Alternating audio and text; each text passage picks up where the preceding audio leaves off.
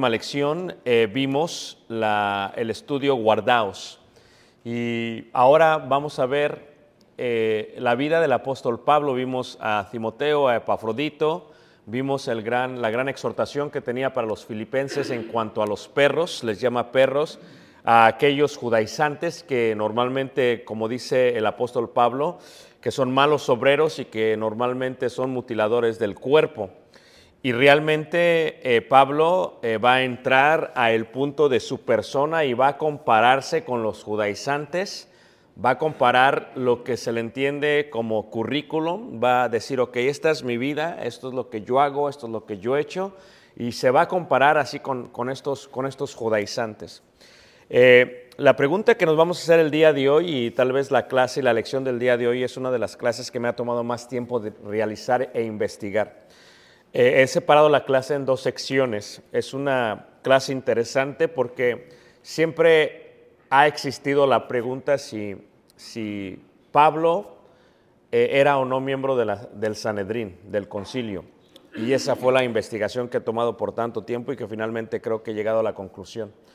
Este, basado en el análisis textual de algunos versículos, basado en la historia y so- sobre todo basado en cómo se manejaba el Sanedrín. Eso que es parte de lo que Pablo está indicando aquí, porque cuando vemos la vida de Pablo, la tenemos que ver la vida de Pablo en dos secciones. La vida de Pablo antes de, o sea, Saulo, Saulo de Tarso, esa es su vida antes de, y luego la vida de Pablo, el pequeño, después de el conocimiento y lo que recibe de parte de Jesús. Y entonces cuando separas esto antes de Pablo totalmente judío, pero no era un judío normal, era un judío con una gran excelencia de conocimiento, era un judío sumamente preparado, que se manejaba y se codiaba con la crema innata de la sociedad judía, tenía no solamente una excelente preparación, pero aparte de la preparación tenía muchísimas cosas que decir y tenía muchísimo celo en cuanto, en cuanto a ello. Y entonces la primera parte que queremos ver de Pablo, cuando vemos a Pablo antes de a este Saulo, y vamos a, decir Saulo porque correctamente sería Saulo, expresa ahí en Filipenses 3, si los judaizantes tenían confianza en la carne, en el cuerpo físico, Pablo eh, los trata como una segunda clase con el currículum que les va a dar. En Filipenses 3, el versículo 3 dice, porque nosotros somos la circuncisión. O sea, yo lo he explicado antes que en el primer siglo, especialmente en la iglesia primitiva, había, era muy clasista la iglesia primitiva. Entonces existía la parte de que los gentiles eran los de hasta atrás. Eran miembros de la iglesia, sí, pero eran los de hasta atrás. Eran los paganos, los idólatras, los que no sabían la ley y fueron añadidos por la gracia de Jesús. Y eran clasistas los judíos con ellos. Luego teníamos, después de los gentiles, teníamos a los prosélitos. Antes de venir a Cristo, los gentiles se hicieron judíos y por lo tanto teníamos estos prosélitos que despreciaban a los judíos, a los, perdón, a los gentiles. Y entonces teníamos esta segunda clase, ¿no? La parte del medio. Pero luego teníamos a los que sí eran, que no eran gentiles, que se convirtieron al judaísmo, sino que eran literalmente hebreos que practicaban el judaísmo. Y esta era la, la clase más, más alta, más respetable. Entonces teníamos gentiles, la más baja, prosélitos, aquellos que se convirtieron al judaísmo, y luego teníamos a los hebreos judíos. Pero luego teníamos una, un, un, VIP, ¿no? Para ellos, era, era la parte más fina, ¿no? La parte más elitista. Y era la parte que no solamente ellos eran aquellos que eran hebreos de descendencia, que practicaban el judaísmo, pero que también hablaban hebreo. Entonces tenías así como seccionada la iglesia, ¿no? Cuando todos se convertían a Cristo, teníamos a, los que somos gentiles, a los que eran prosélitos, gentiles que, guardaban el judaísmo y luego se hicieron cristianos, y esta en la mayoría eran los que eran judaizantes, eran los perros, y luego tenías aquellos que eran hebreos, ¿verdad? Descendientes de David, de Abraham, y que practicaban el judaísmo, pero que eran helenistas, o sea, que, que hablaban griego, que hablaban el hebreo, pero no tan bien. Eh, y por lo tanto eran más comunes, y luego tenías a la parte elitista, ¿no? La parte más importante. Entonces, cuando tú ves Pablo, Pablo lo primero que dice, dice, porque nosotros somos la circuncisión, los que en espíritu servimos a Dios y nos gloriamos en Cristo Jesús, no teniendo confianza en la carne. Y luego dice Pablo, aunque yo tengo también de qué confiar en la carne. Si alguno piensa que tiene de qué confiar en la carne, yo más. O sea, lo que acaba de decir Pablo es, yo no soy gentil, yo no soy prosélito como los perros, yo no soy eh, hebreo, que no habla bien el hebreo, ¿verdad? Yo soy, yo estoy acá, yo soy elitista, yo soy de lo mejor de lo mejor. O sea, si hay alguien que tiene en qué confiar, soy yo, a diferencia de todos los demás. Cuando vemos a Pablo, Pablo nació en Tarso. Y Tarso es una parte que se encuentra en Cilicia. A ver si tengo aquí el mapa porque no sé. Sí, creo que aquí está. No, no lo. Bueno, aquí está. Eh, Pablo es de Cilicia. Entonces, eh, Pablo es, eh, para que me entiendas tú, aproximadamente de esta región de aquí. Es más acá, ¿verdad? Es de esta región de aquí. Todo esto es Cilicia. Y Pablo es de esta región, de la ciudad de Tarso. Una de las preguntas que siempre se hacen en cuanto a Saulo, antes de Pablo, es cómo era que él era ciudadano romano. Porque Pablo era ciudadano romano. Y había solamente tres formas para tener la ciudadanía romana. La primera era por nacimiento. Pero si era por nacimiento, tenía que ser el padre el que fuera ciudadano romano. Entonces, lo que sabemos de Saulo es que si él era ciudadano romano era porque nació en Tarso, número uno. Lo más seguro era que su padre ya era ciudadano romano y que así es como él recibe la ciudadanía romana. Porque si alguien se casaba con un ciudadano romano, el hijo podía ser ciudadano romano si el padre lo era. La segunda era por la manumisión. Esto es cuando cuando se libera a un esclavo que fue esclavo por toda su vida, al convertirse en un liberto, porque así se les llama, los romanos, si, si, si el, el, dueño era ciudadano romano y tenía muchas influencias, podía, podía extenderle la ciudadanía romana como, un, como una forma de gracia, pero tenía que tener muchas palancas. Esto no lo hacían los griegos antes de Roma, lo hacían los romanos. Entonces esa era la segunda forma y sabemos que Pablo nunca fue esclavo. Entonces descartamos esa parte. Y la tercera parte es la parte por una concesión especial. Una concesión especial es, bueno, a través de la fundación de colonias. Si recuerdan, Filipos era una colonia romana y quien y cuando tomó Roma Filipos la ciudad la transformó y le dio la a todos los ciudadanos les dio la oportunidad de venir a ser partes. Eran colonos, pero podían llegar a ser ciudadanos romanos, era un medio, era por una concesión especial. O cuando los tomaban, si entraban en guerra y los mandaban llamar y, y ellos decidían ir a pelear con, con los romanos, los romanos decían, ok, porque peleaste con nosotros, también les concedían ello por el servicio militar o por un servicio especial que le hicieran a Roma. Entonces eran las tres formas en que podía una persona venir a ser parte de la ciudadanía romana. Y Pablo era ciudadano romano, lo, vemos en gran detalle. Pero más que ser ciudadano romano, eh, lo más importante de Pablo es si Pablo era o no miembro del Sanedrín.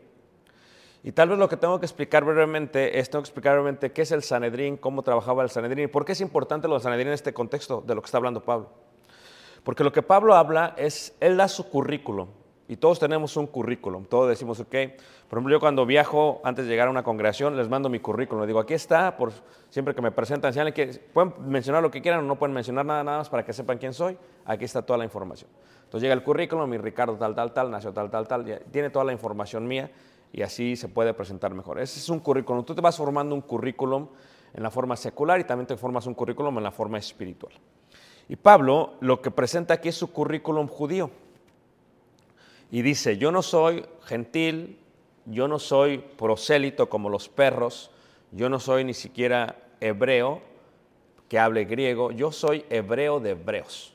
O sea, yo, yo soy la crema innata de la sociedad judía. Entonces es lo que pero la parte principal es, era no parte del Sanedrín. Y lo que tú tienes que entender acerca del Sanedrín es que, por ejemplo, si vemos en Hechos, en el capítulo 6, en el versículo 8, eh, ¿qué es el Sanedrín? El Sanedrín es la suprema corte de justicia de Israel en los tiempos de Jesús. El Sanedrín es la suprema corte de justicia en los tiempos de Jesús. ¿Ok? Ahora, cuando vamos del Sanedrín, la misma palabra Sanedrín es una palabra que nace del tiempo de Moisés. Moisés es quien realmente establece el Sanedrín, porque Sanedrín significa 70.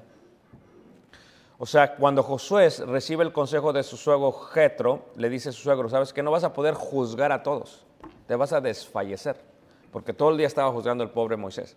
Dice, tómate hombres y les da las descripciones y ponlos sobre cientos y ponlos a juzgar. Y ya los casos más grandes los juzgas tú. Y lo que hace Moisés es que Moisés coloca 70, 70 ancianos, 70 hombres, 70 jueces. Y ellos son los que van a decidir esto. De ahí viene el Sanedrín. Y Moisés estaba sobre ellos, así que eran 71, 71, perdón, los miembros del Sanedrín. Eran 70 jueces más uno. Y ellos tomaban todas las decisiones en cuanto a los juicios que había. Ahora, en los tiempos de Jesús y a través de todos los tiempos, el Sanedrín es la Suprema Corte de Justicia.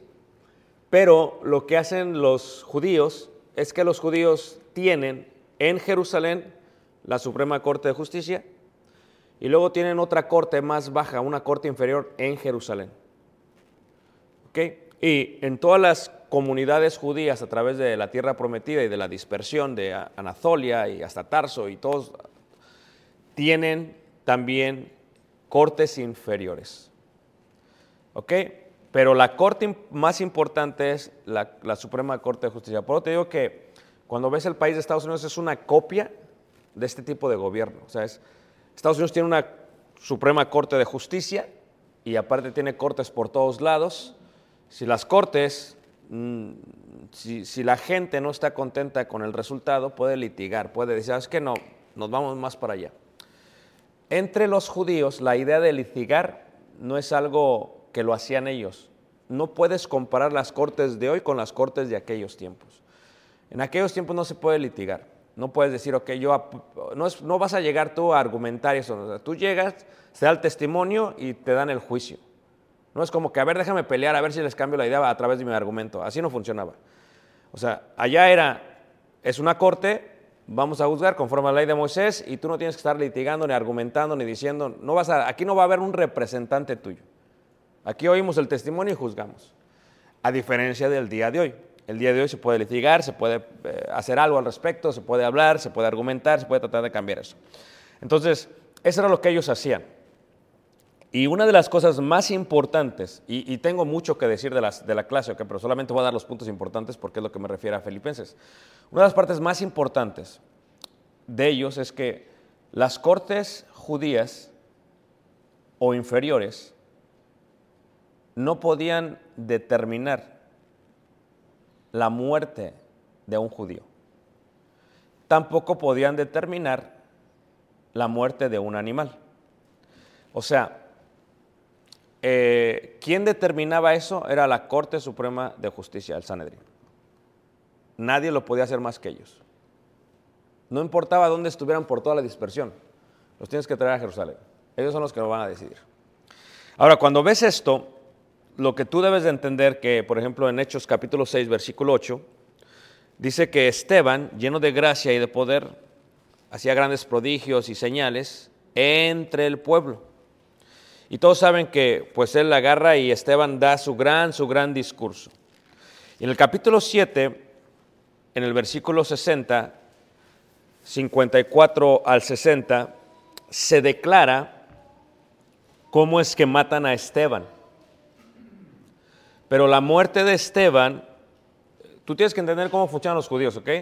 Los judíos no pueden matar a otro judío hasta que la Corte Suprema de Justicia, el Sanedrín, lo aprueba. Si no lo aprueban, no lo pueden matar. ¿Ok? No es como que nos llenamos de coraje y le empezamos a aventar piedras, no.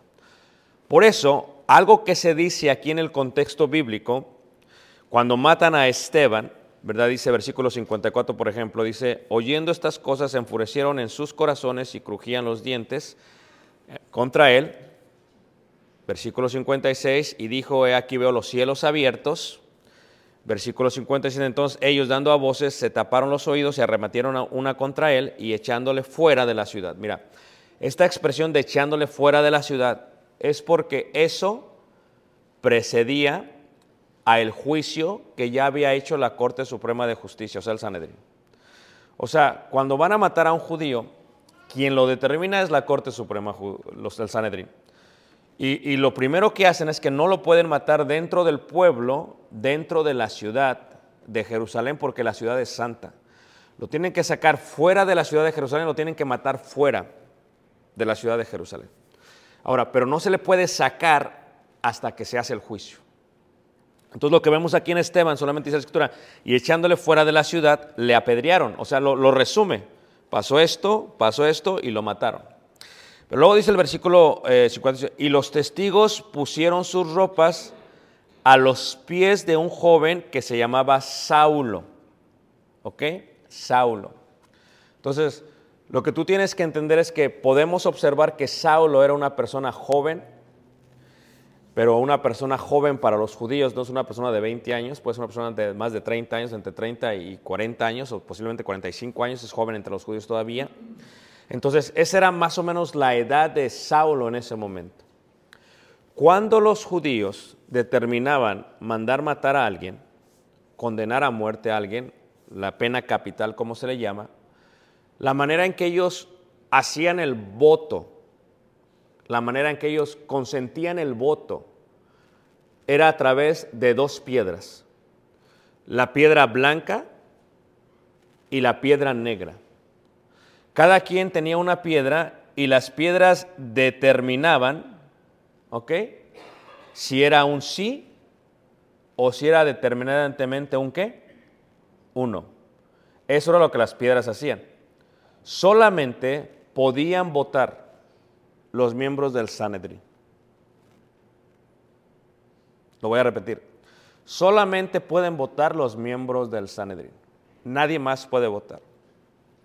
Pero cuando los miembros del Sanedrín hacen el voto, tiene que presenciar miembros del Sanedrín que se lleve a cabo la pena capital. Y es costumbre judía, y está escrito en los libros de la Mishnah y el Talmud, que esas personas que van a ser testigos, lo que hacen con una persona cuando le dan la pena capital es que lo desnudan. Los judíos era lo que hacían, lo desnudaban, ¿ok? Le quitaban la ropa para que muriese sin ropa, ¿ok? Entonces, cuando desnudan a este eh, Esteban, por eso dice ahí, y los testigos, o sea, aquellos que eran testigos, pusieron sus ropas a los pies, dice, de un joven que se llamaba Saulo. Entonces, si es un joven que se llama Saulo, la pregunta es, ¿puede o no puede ser parte o miembro del Sanedrín? Entre el miembro del Sanedrín, ¿verdad? Las, las cortes inferiores de todas las ciudades recibían el nombre de Beit, que es casa, Beit Din. Si había una, había una corte inferior, por ejemplo, en Capernaum, una en Bethsaida y una en Bethania, pero esas cortes solamente tenían aproximadamente tres miembros. ¿Ok? Y los miembros normalmente eran eh, rabinos. Y sabemos que los rabinos eran fariseos. Los fariseos se encargaban de las enseñanzas de las sinagogas. Entonces ellos se encargaban de hacer toda esa parte del voto, etcétera, etcétera, etcétera. Lo que es interesante es que cuando vemos la Suprema Corte de Justicia, había ciertos requisitos para que los miembros pudieran ser miembros de la Suprema Corte de Justicia y también de la Corte Inferior dentro de Jerusalén. Y entre estos, ¿verdad? Se puede decir que algunos de los requisitos eran los, los siguientes, ¿ok? Número uno, eh, el requisito tenía que ser eh, que fuese casado y que tuviese hijos. Y esto era porque cuando lidiaban con un caso, cuando juzgaban un caso, eh, el que está casado y el que tiene hijos tiene más empatía y misericordia con aquellos que están juzgando. Si tú no tienes hijos, no tendrás la empatía que necesitas cuando estás haciendo un juicio con alguien más. Porque cuando uno cuando tiene hijos, hermanos, de alguna otra manera puede comprender lo que siente el hermano o la hermana con el hijo. Pero si no tienes hijos, ¿cómo lo vas a comprender? La otra es, si estás casado, por esa parte que la mujer añade a tu, a tu espíritu, a tu matrimonio y a tu vida, si estás casado, de alguna otra manera, tienes esa parte emocional que te ayuda a determinar bien el juicio. Entonces era uno de los requisitos para ser parte de eh, la Corte Suprema de Justicia, en este caso del Sanedrín. ¿Ok? Ahora, a la persona más importante, a la persona más importante se le llamaba el nací. El nací era la persona más importante, ¿ok? Y este era el que se sentaba en la cabeza de la corte. Porque el nací toma el lugar de Moisés. Es el, es el, el miembro número 71 de toda la corte. Si la corte, si imagínate, tú están juzgando algo y, y- y- y 30 sacan una piedra blanca y 30 sacan una piedra negra, pues está empatada la cosa. So, el nací decía, ¿sabes qué? Es blanco o es negro. Es el que determinaba el voto final. Y decía, se va a hacer de esta manera. Y el nací, claro, también tenía un asistente. El segundo se llamaba el asistente del nací. Y cuando tú veías la corte, eh, aquí tengo una imagen para que lo entiendan todo mucho mejor. Cuando tú veías la corte, una de las cosas que se hacían es que se sienta el nací, a el lado se sienta el, el asistente del nací, y entonces sucesivamente se van sentando todos los demás. Pero se sientan basado en la edad, número uno, hermana Sainz, basado en la edad, número uno, y así sucesivamente, poco a poco, poco a poco, poco a poco, poco a poco, hasta que son menores. Esto indica que los menores son los que están más alejados del nací. Si Pablo era joven, así es como empieza a situar su asiento. Ahora, solamente ellos, reiteramos, eh, podían, podían votar. En las cortes inferiores, donde no eran pueblos, sino eran más que bien ciudades, se podían colocar hasta 23 jueces y estos podían juzgar. Casos capitales sí, pero era el Sanedrín el que lo determinaba. El Sanedrín determinaba no solamente los casos capitales, sino determinaba cosas referentes al rey. Y también cuando había una acusación en contra del sumo sacerdote, las cortes inferiores no pueden hablar de ello. Quien determina eso solamente es el Sanedrín, o sea, la Corte Suprema de Justicia. Cuando se iba a ver, cuando el pueblo iba a ir a una guerra, las cortes inferiores no pueden decidir. Quien determina es el Sanedrín. ¿Y sabes qué? Vamos a ir a una guerra porque vamos a extender nuestro territorio. Solamente lo puede hacer el Sanedrín. Cuando se tiene que ampliar una parte o expander un lugar santo, o sea, si ves tú el templo, por ejemplo, y cuando tú ves el templo que, que edifica eh, este Salomón, y luego pasan mil años y ves el templo que reembelleció este, el rey Herodes, el templo es más grande. Y te dices, pero ¿por qué es más grande el templo? Es más grande el templo porque para extenderlo, ¿quién lo tuvo que haber aprobado? Es el Sanedrín. O sea, si tú decías, vamos a, a añadir 10 centímetros o dos pies, no lo haces hasta que el Sanedrín diga, lo podemos añadir. Y aquí se pueden hacer cosas sagradas. Solamente ellos podían hacer ello que era importante para ellos. Mira, todos los casos que se presentaban ante el Sanedrín, porque los miembros del Sanedrín tenían que entender los 19 idiomas y dialectos que se hablaban en las comunidades judías. Porque como los juicios tenían que venir de allá, imagínate tú, si había una comunidad judía en Anatolia y todos hablaban un, un dialecto de Anatolia. Entonces, ¿qué pasa? Los judíos dentro de la sinagoga hablan hebreo, pero los que tienen que practicar la ley de Moisés hablan ese, ese dialecto. Y si se tiene que lidiar con un caso capital, ¿qué tienes que hacer? Tienes que llevarlo a Jerusalén. Y si los de Jerusalén, ellos no pueden hablar el dialecto, ¿cómo van a juzgar? Entonces, ¿qué es lo que hacen? Lo que hacen es que es importante que todos entiendan los 19 dialectos e idiomas que hay. Si no los entiendes, no puedes sentarte a juzgar. Pero, ¿han escuchado la expresión que utiliza Jesús y la expresión que utiliza Pablo que dice, a lo más dos o tres que testigos? Aunque esto sale de, la idea del Sanedrín, ¿verdad? Y de la ley de Moisés realmente sale. Porque para juzgar a alguien que hablaba otro idioma, se necesitaba lo siguiente. Dos que lo entendiesen, pero uno que lo hablase bien. ¿Me entendieron lo que acabo de decir, hermanos? Y por eso, dentro del Sanedrín, todos entendían, pero no todos lo hablaban. Y hablarlo era importantísimo. Entonces viene alguien, es juzgado, y decían, ok, va a ser juzgado, y empezaba, venía el, testigo y daba el testimonio, pero no hablaba ni hebreo ni griego, y solamente hablaba ese dialecto. Entonces entre el Sanedrín decía, ok, este, a ver, todos lo entendemos, sí, pero necesitamos dos que lo entiendan, pero necesitamos uno que realmente lo hable. Y el que lo hablaba con otros dos determinaba el testimonio. Y no era como litigar, como vengo y no fue así, no, no, no. Tú das tu testimonio, tú das tu testimonio, nosotros vamos a decidir. Lo que se va a hacer lo vamos a decidir, nosotros no lo vas a decidir tú. ¿Ok? Por lo tanto, las cortes inferiores, reiteramos, no pueden juzgar esa parte.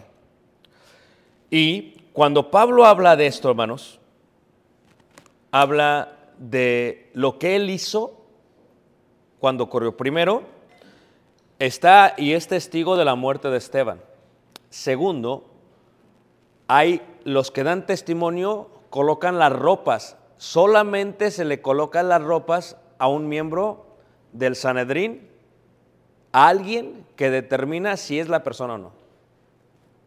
Alguien que va a verificar lo que va a pasar. Para ser miembro del Sanedrín, hermanos, hay algunos requisitos para poder calificar como juez. Realmente son siete atributos. ¿Ok? El primer atributo es la sabiduría. Claro, quien es miembro del Sanedrín tiene que tener la sabiduría de Dios. La segunda es, tiene que ser humilde. La tercera es que tiene, ellos le llaman en hebreo, tienen que tener un yirah for ya shemayim, que significa un temor al cielo. ¿Qué indica eso? El temor al cielo es, temes ante quién estás presente, porque no podían pronunciar cielo.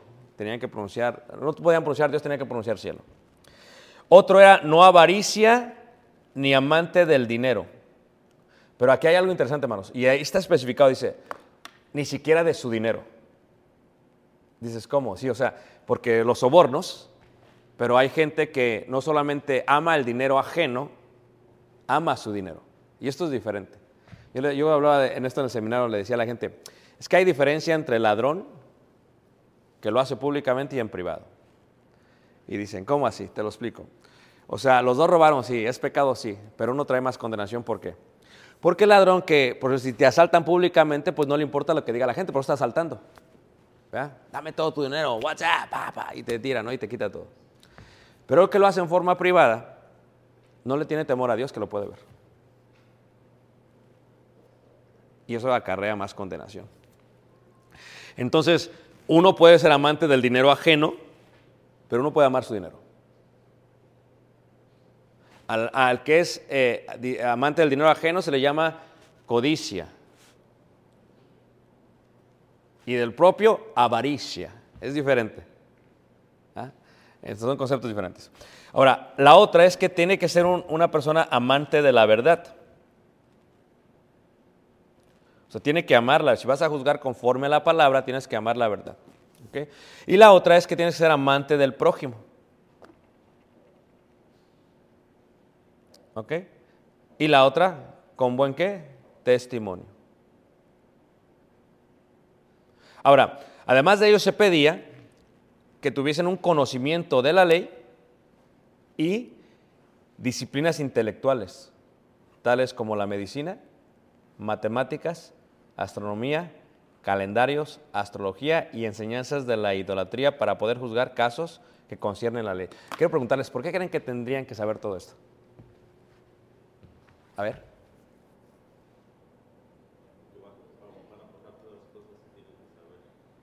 Sí, sí, pero eh, específicamente, a ver si lo podemos conectar. ¿Por qué tienen que estudiar las estrellas? ¿Ah? Sí, pero, a ver, pero ¿por qué las estrellas? una parte del Levítico que Dios condenaba a los que estudiaban o los que se guiaban por Sí, sí, esa es la de la idolatría, pero yo hablaba de las estrellas. No, no, sí, sí, pero ¿por qué las estrellas? ¿Saben por qué, hermanos? Porque cuando no se guardaban los días o las ceremonias, porque había un debate en cuando sí fue este día o fue aquel día, quienes sabían qué día había sido eran ellos. Porque no había como que un calendario oficial. Ellos eran los que sabían, porque estudiaban qué, hermanos? La astrología. Y sabían los tiempos, las lunas nuevas, las lunas llenas. Por eso tenían que saber eso. ¿Por qué tenían que saber matemáticas? Siempre le pasa a los jóvenes tampoco, ¿no? Que se ponen a, a quejar, ¿no? "Eh, que ¿Para qué tengo que tomar matemáticas y que para qué tengo que tomar esto y lo otro y lo demás? Y lo- a ver, más, ¿por qué? ¿Por qué tiene que tomar matemáticas, hermanas Sáenz? ¿Por qué? Sí, sí, para entender, claro, pero ¿por qué? ¿Por qué cuando tú entras a la universidad hay clases generales? Genet le llaman ellos, ¿verdad? ¿Por qué? Dice, si no, muchos debatimos, si nunca lo vamos a usar, es que lo vas a usar. Es que Ta- to- muchas cosas de la vida son matemáticas. Entonces, cuando ellos tenían un juicio que hablaba, por ejemplo, este me robó, pasó esto, intereses, me cobró, me están cobrando, ellos tenían que saber calcular. No podían llamarle a alguien, a ver, ven a calcularnos. No, ellos tenían que saber calcular. Puedes saber, te puedes dar cuenta del nivel eh, de preparación de parte de ellos. Ahora, otros requisitos es, no podían ser muy ancianos o no tener hijos. Tenían que tener hijos. Eres miembro del Sanedrín, tienes que tener hijos. Porque cuando se colocaban, una persona con una familia tiende a empatizar y ser más misericordioso. Por lo tanto, estaba bien que los miembros fuesen sacerdotes, levitas o israelitas de la alta, ¿qué manos? De la alta sociedad. El punto está en cómo llegamos a saber si Pablo era o no. Siempre ha sido un debate muy grande, hermanos. ¿Fue o no? Y todo se encuentra, hermanos, dentro del libro de Hechos, que parece como que no está, pero está. Uno de ellos es, se colocan las ropas en sus pies. Otro de ellos es cuando él da testimonio, hermanos. Por ejemplo, en Hechos, en el capítulo 21, 23 y 26. Hay, hay cosas muy interesantes en cuanto a este, este Pablo, que cuando él está dando testimonio, hermanos, habla, habla de ello. Por ejemplo, en Hechos, eh, capítulo 23, en el versículo 6, dice así Pablo, dice, entonces Pablo, o sea, primero Pablo, si tú te acuerdas del contexto, va a Jerusalén y está literalmente ante el Sanedrín. Y, el nací, ¿verdad? Es Ananías. 23, versículo 1 dice, entonces Pablo, mirando fijamente al concilio, o sea, al Sanedrín, dijo, varones hermanos, ya con, yo con toda buena conciencia he vivido delante de Dios hasta el día de hoy. El sumo sacerdote Ananías ordenó entonces a los que estaban junto a él que le golpeasen en la boca. Sumo sacerdote, el nací. Entonces Pablo le dijo, Dios te golpeará a ti pared blanqueada. ¿Ok? Ahora, todo este debate se lleva en hebreo. Se está hablando en hebreo, hermanos, porque no se permitía, a menos que fuese un testimonio, cuando se hablaba con respecto a el juicio, era hebreo. Era un testimonio, a ver, los que saben y luego lo dicen. Y dice, ¿estás tú sentado para juzgar, juzgarme conforme a la ley y quebrantando la ley me mandas golpear? O sea, Pablo sabía cómo se movía, sabía todo lo correspondiente al, al, al Sanedrín, cómo se mueve, qué es lo que pasa, qué se puede y qué no se puede decir. Y en el versículo 5 dice así, versículo 4 dice, los que estaban presentes dijeron, al sumo sacerdote de Dios injurias. Pablo dijo, no sabía, hermanos, que era el sumo sacerdote, pues escrito está, no maldecirás a un príncipe de tu pueblo.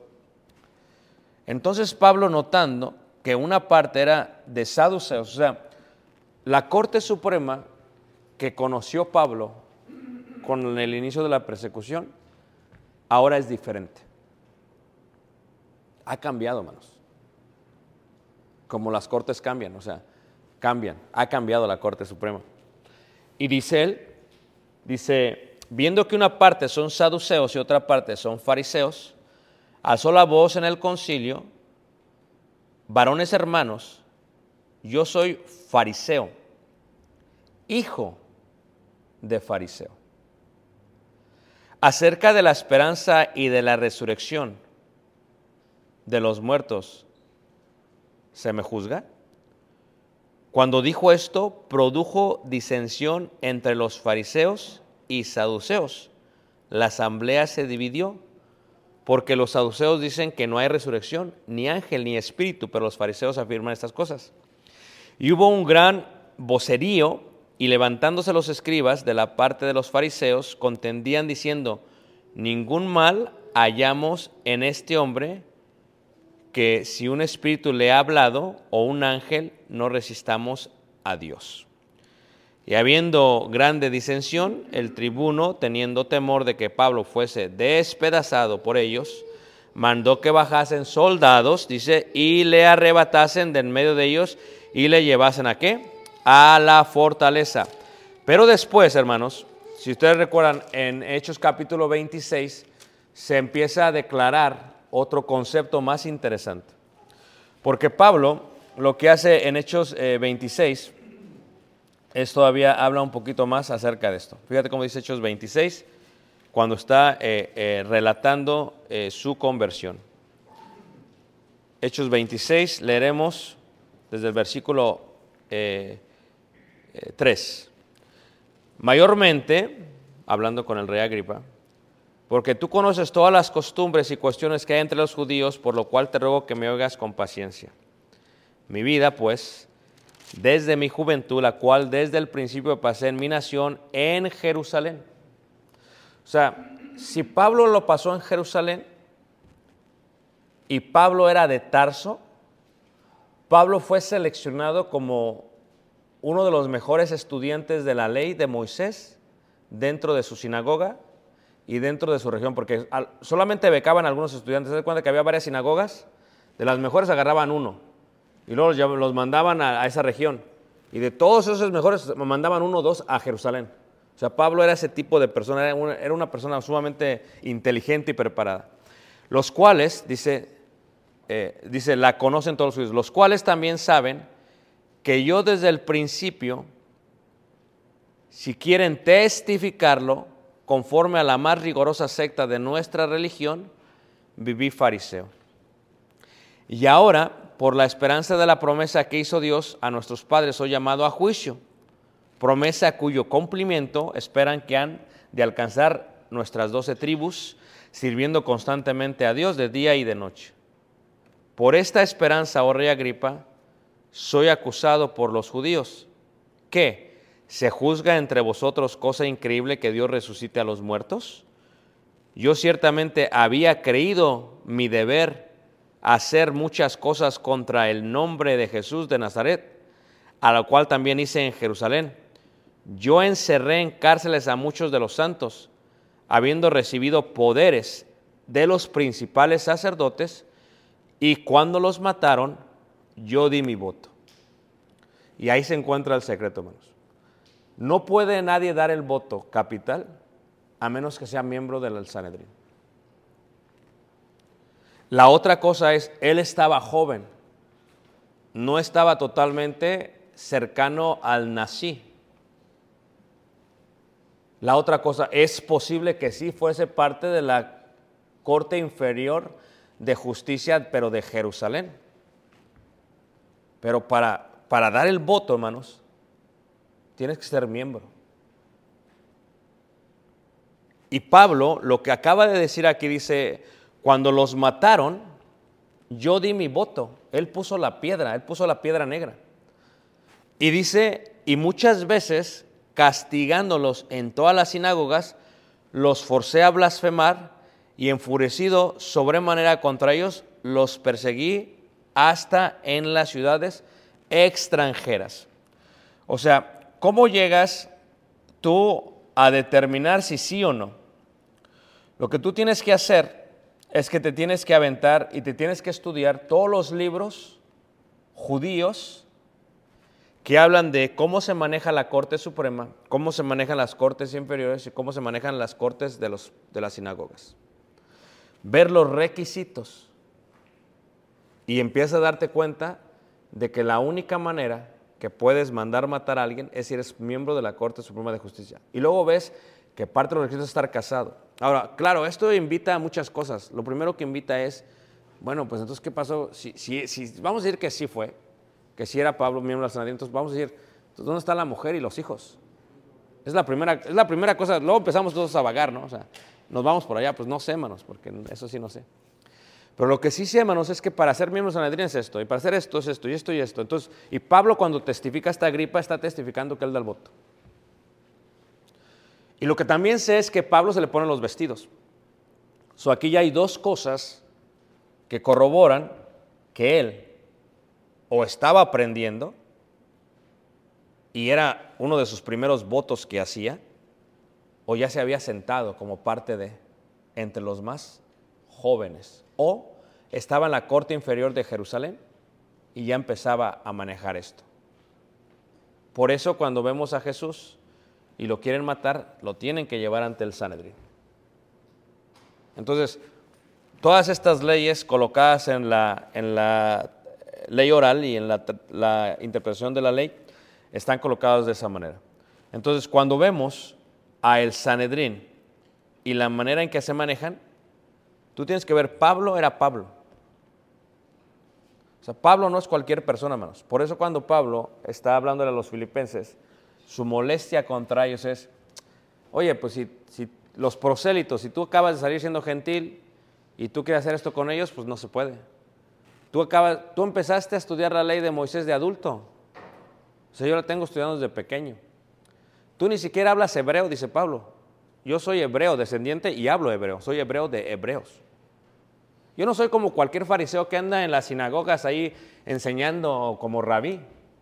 Yo soy fariseo de fariseos. Yo estoy hasta la Suprema Corte de Justicia. Cuando vemos todavía todo eso, luego indica Pablo que él se sentó a los pies de quién? De Gamaliel. Y Gamaliel solamente educaba la crema y nata de todo el pueblo de Israel en, en toda la dispersión. Porque Gamaliel es el nieto de Hilel. Hilel es la figura por excelencia en los tiempos de Jesús. Entonces, es más, ¿se cuando se amontonan todos contra Pablo ahí en Jerusalén? ¿Sabes qué hace Pablo inteligente? Empieza a hablar hebreo. Y todos se quedan callados como que, espérate, ¿qué está pasando? Se detienen. Porque habla hebreo. Porque realmente se entendía eso. Nosotros a veces eh, menospreciamos el acento de una persona. Cuando habla una persona inglés, dice, no, tiene acento, no habla ni inglés. No es que no lo hable, tal vez no tiene el acento que tú quieres que tenga, pero lo habla y lo entiende. Pero en aquellos tiempos, Pablo se crió en Jerusalén. Pablo vivía en Jerusalén, su hermana dice, vivía en Jerusalén, en otra parte de la escritura. Y Pablo dio su voto, y Pablo hizo esto, y Pablo hizo aquello. Y Pablo por eso cuando entra, hermanos, a Jerusalén, dice, no, pues, yo ustedes saben que he guardado la ley. O sea, porque era sumamente estricta la corte para recibir a alguien y hacerlo miembro de. Ah, y otra cosa, que todos los miembros del Sanedrín tenían que ser directamente ordenados por los descendientes del, sacerdote Aarón. ¿Y cómo eran ordenados? Con la imposición de las manos. O sea, todo el secreto está en cuando dice yo di mi voto. Ahí está el secreto, hermanos. Lo cual da testimonio este Pablo de ello. Pero fuese del Sanedrín, o si entramos en argumento y en debate, o no fuese, de lo demás no lo sé, hermanos. Lo que sí sé es que me refiero a la esposa y a los hijos, y luego dices, pero ¿por qué la dejó? ¿Qué pasó? ¿Le estás hablando? No, no sé, hermanos. Que ni la conozco, ni la conocí. Pero todo indica, hermanos, que Pablo era miembro del Sanedrín, bajo el contexto bíblico y bajo el orden de las leyes que corroboran el contexto ¿qué? El contexto bíblico. Por eso dice ahí Pablo otra vez, lo, lo repito, dice, lo cual también, versículo 10 dice, hice en Jerusalén. Recuerdan que cuando habla de su juventud, versículo 4, dice ahí, 26, 4, dice, mi vida, pues desde mi juventud, la cual desde el principio pasé en mi nación, en Jerusalén. En otra parte dice, estudié a los pies de quién? Gamaliel. Gamaliel recibía a los hijos de la ley entre los 14 años a los 30 años. Y así los educaba. 14 a 30 años, porque era la crema y nata de los estudiantes. Es como cuando pasan los niños aquí a dar sus, sus, sus memorias, que es increíble. Yo felicito a las mamás y a los niños también. Pero sabemos que la memorización de la mayoría de ellos es a través de un canto. Pero ¿qué si se lo pudieran memorizar sin el canto? Porque el canto te, como que te ayuda. Porque hasta lo hacían cantadito. ¿Qué pasaría si los harían sin eso? Estos hay unos que sin, no necesitan el canto para aprender. Este, este, y este, y este, y este. Y luego dice, a ver, dámelos de regreso. Y este, y se van de regreso. Ese era tipo, ese era Pablo. Y, y Pablo, dice el versículo 10, lo cual también hice en Jerusalén, porque versículo 1 dice, yo ciertamente había creído mi deber hacer muchas cosas contra el nombre de Jesús de Nazaret. Y entre esas cosas estaba no solamente la muerte de Jesús, la muerte también de Esteban y lo que hacían con los seguidores de Jesús. Lo cual también hice en Jerusalén, yo encerré en cárceles a muchos de los santos. O sea, cuando matan a Esteban, hermanos, y cuando empieza la iglesia primitiva, Jesús había muerto solamente eh, 50 días antes, el día del Pentecostés. O sea, si este ya está aquí y es joven y está ya en, eh, eh, le ponen los vestidos, ¿va? O sea, él, y él da el voto, esto indica que él tuvo que haber vivido esto porque vivía en Jerusalén. Él tuvo que haber presenciado todo esto y era parte de los que no creyeron en Jesús. Y tuvo que haber sido parte de los que también decían, ¿sabes qué? Mátenlo. Mátenlo. Y él es lo que le está diciendo al rey Agripa. Dice, habiendo recibido poderes de los principales sacerdotes, ¿quiénes son ellos? Pues el nací y los demás, porque el principal sacerdote es él, el nazi. Y dice, y cuando los mataron, yo di mi voto. O sea, no es como que, sí, mátenlos. No, no, no. Es que uno mexicaniza las cosas. No, no. El análisis textual es, él puso la piedra. Y si puso la piedra, ¿quién podía poner la piedra? To- Entonces ahí se encierra todo, hermanos. Y luego dice, y muchas veces castigándolos, pero este no, era como, este era activo. Dice, en todas las sinagogas los forcé a blasfemar y enfurecidos sobremanera contra ellos los perseguí hasta en las ciudades extranjeras. Ocupando en esto, iba yo a Damasco con poderes y comisión de los principales sacerdotes. Cuando a mediodía, oh rey, yendo por el camino, vi una luz del cielo que sobrepasaba el resplandor del sol, la cual me rodeó a mí y a los que iban conmigo. Y habiendo caído todos nosotros en tierra, oí una voz que me hablaba y decía en lengua hebrea. Porque en aquellos tiempos, para que la gente se creyera más, pues hablaba hebreo. ¿Ah? Haz de cuenta que tú vas a tu México lindo y querido, a tu Guatemala, y ya hablas un poco de inglés, y vas con tus familiares, y te avientas ahí tu inglés. Todo ahí mochado y todo, ¿verdad? pero te lo avientas. ¿eh?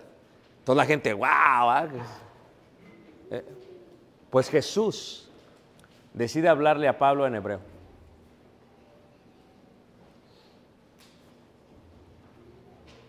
Y cuando le habla, dice ahí, lo oí hablar en lengua hebrea. Saulo, Saulo, ¿por qué me persigues? Dura cosa te es dar cosas, cosas, perdón, contra el aguijón. Yo entonces dije, ¿quién eres, Señor? Y el Señor dijo, yo soy Jesús a quien tú persigues. Pero levántate y ponte sobre tus pies, porque para esto he aparecido a ti, para ponerte por ministro y testigo de las cosas que has visto y de aquellas en que me apareceré a ti. Por eso, hermanos, entendemos que Dios, que Jesús eligiere a Saulo para ser el apóstol de los gentiles. Porque cuando tú colocas a Pedro y aún a Juan, estos son hombres del vulgo. Son hombres sin letras. Tienen que cantarlo para memorizarse las cosas, para que me entiendas. ¿Ok? Pero cuando tú pones a Pablo, crema y nata de la sociedad. Entonces, cuando los colocas así, hermanos, ¿qué no va a hacer Pablo que te entiende los 19 dialectos e idiomas de toda la región? Que le dan el acceso a todas las sinagogas porque es fariseo. Él nada más llega y dice, soy fariseo, pásale. Y no soy fariseo, soy fariseo de los de Jerusalén. Ah, discúlpanos, Pablo, pásale. ¿Cómo no iba a ser Pablo el instrumento escogido? Tenía que ser Pablo. Tenía que ser Pablo. No había alguien que pudiese hacerlo como Pablo. Y en su currículum, cuando se está comparando con los filipenses, especialmente contra los perros que, que- que- trastornaban a la iglesia primitiva, les dice Pablo, les dice, ¿ustedes piensan que tienen en qué confiar? ¿Realmente es eso? Dice, yo tengo más. A ver, ¿dónde nacieron? ¿Cuáles son sus, de- sus antepasados? ¿Quiénes son? Dice Pablo, yo me voy hasta la tribu de Benjamín.